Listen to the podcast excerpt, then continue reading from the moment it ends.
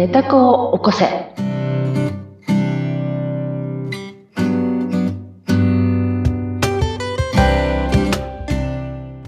皆様こんにちは。寝た子を起こせの秀香です。はい。そしてインタビュアーの水野ゆきです。秀香さんお願いします。よろしくお願いします。はい。さあ、秀香さんのネタ子を起こす自分の本音に気づいていく人体実験の旅。はい、皆さん本当にきっとね、あの、ニコニコ笑いながら、そして私のように時々、チクンとね、刺されながら。チクチク、そうですか。はい、皆さんもきっとそんな思いでお付き合いいただいているかと思うんですが、でも最後に救いがあるっていうのがね、本当にありがたいなとはい。思っておりますが、前回はですね、うん。あの、その、ネタ子を起こす旅の中で、うん。イラッとくる現象、こうのん感情のところですよね。そうですね。こういったところが、まあ、自分の中に本当は持ってるんだっていううん実験の成果を。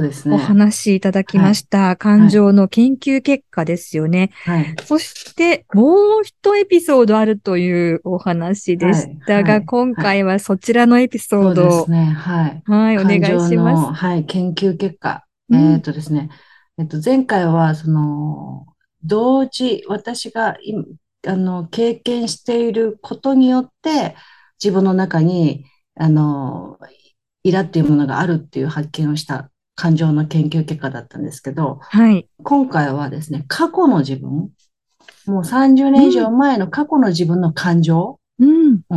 これが私の中にいたねっていう、ちょっと、ちょっと難しいんで話をすると、はい。30年以上前に、うん私が20代の頃にですね、はいまあ、あの、今でも顔形とか全て覚えている悪印象のうん。総務の方がいたんです。総務の女性ですか？女性ですはい。はいうん。で、その女性のところが、ま、もう怖くてですね、うん。行くのが、うんえーまあ、用事があるんですけど、行くのは怖いので、うんメモで何を聞く、こう言われたら何って答えて全部シミュレーションしてうん練習していくぐらい怖かったんです。ものすごい怖かった。それでもえーっ、と、いうん。し職場では少し上の方に。あ、もうかなり上ですね。ちょうちょうど今私ぐらいだと思いますね。だはいから30歳以上離れた、先輩の方ですね大。先輩ですね。大先輩はい。で、えーまあ、総務のおばちゃんっていうの言っちゃいましょうけど、はい。その方が大変怖くて、うん。まあ、なんで怖いのかって今思えば、うんその大変杓子定規っていうんですか？あの、パンパンパンと物を言われるし、はい。えっと、まあ、正義感丸出しだうし、んうんえー無礼な感じもするし、はい。えー面倒くさそう愛想もない、あら。うん、っていうことなんで、うんもう、もうビビ、ドキドキしながら行って、もうバンバンバンバンバンって言われるから余計傷ついて帰ってくるみたいな、うんそういう感じだったんですね。うんだから、すごく嫌っていたわけです。で、はい。その用事があるのがすごく嫌だったわけですね。はい。で、ところがですね、うん。それ、発見してしまったんです、私の中に。はい。はい。それは何かというと、うん私は社会保険労務士の仕事をしていて、まあはい。役所にですね、届け出を出す仕事も、まあ、あるわけです。はい。うん。で、えー役所の方の対応が非常に、まあ、嫌だなと思っていることがあってですね。はい。で、えーそれはいけないなって思っていたわけです。うんう。んで、今ですね、私が役所じゃないんだけど、会社の中で役所的な業務をやってるわけです。社員さんが届け出を出す。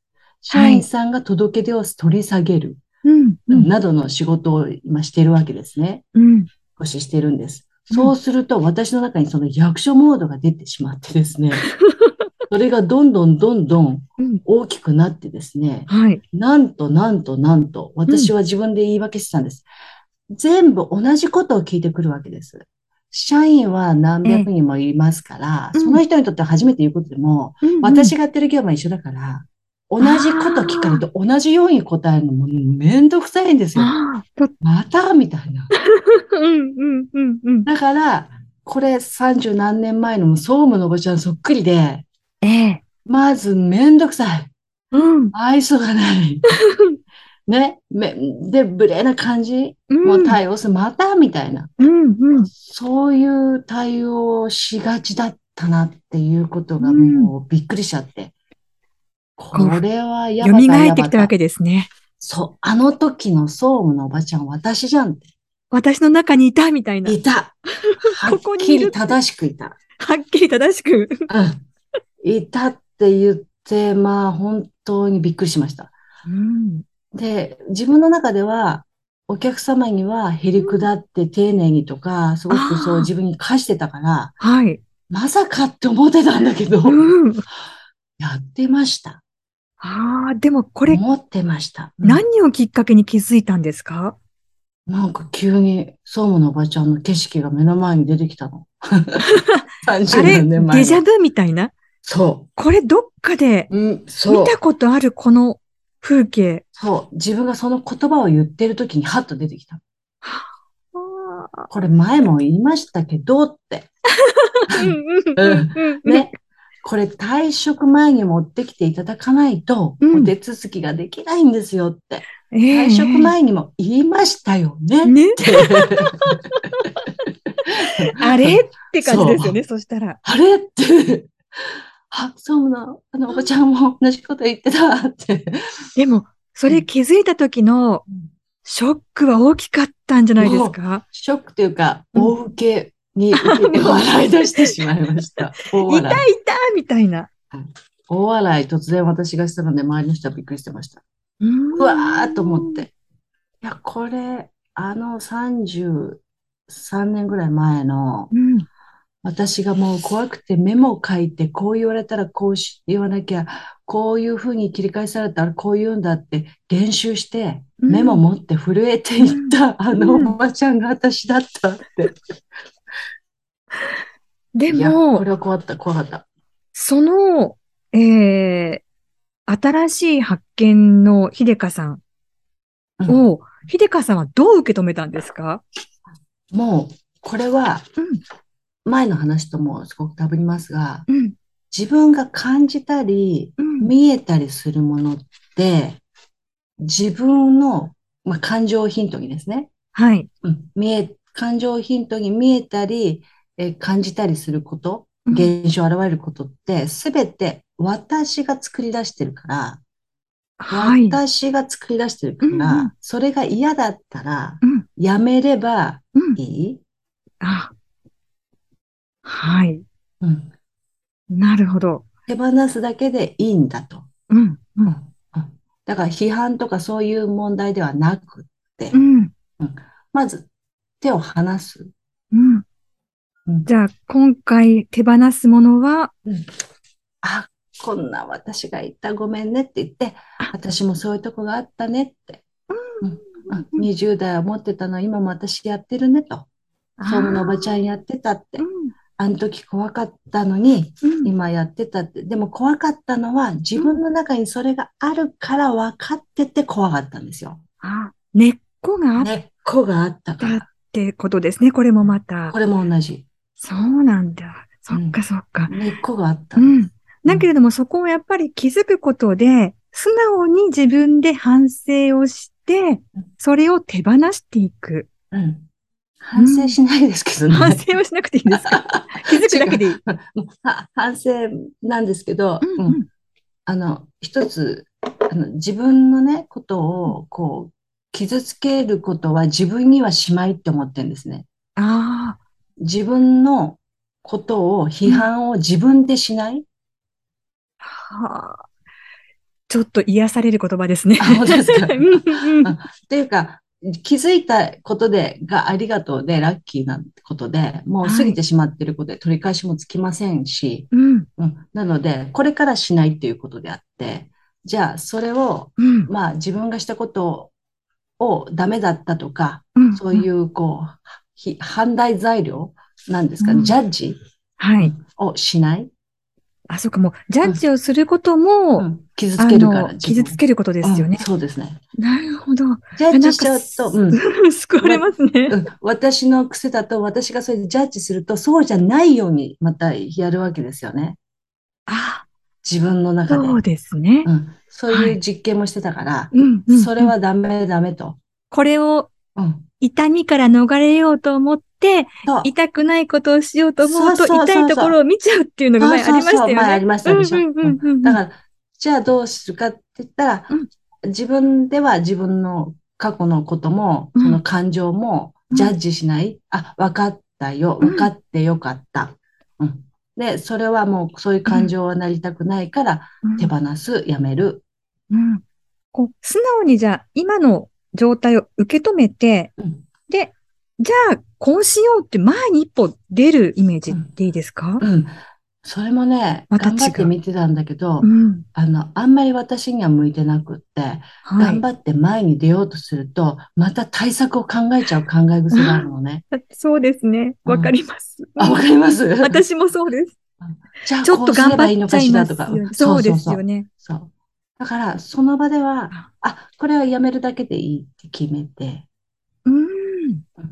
やっぱりこう、素で受け止める。こう、頑張りすぎないし、反省もしすぎないしそう、そう今を受け止めるとじゃあいうイメそうですね、そうージですね。そんな感じ。で大丈夫ですかね。もう、そういう感じでした。なるそれほど。で受け止められた時がうまくいってる。うんちょっと対策を考えたりとか、反省しちゃったりとか、傷つけちゃったりとか、ジャッジしたり、あの時こうすればよかったとか、そういうことをやり出すと、また私の考える悪い癖が出てきて、うんうんうん良くない方向に行くことが多かったのでう、んうんそうなった、発見させてくれてありがとうで止めてた感じ。ありがとうで、うんまずは、そこまでにしておく。そこまでにしてて。うん、そこがからまたこの日頃の生活の中で、また何か気づくことがそこから出てくるってこと？そうなんですね。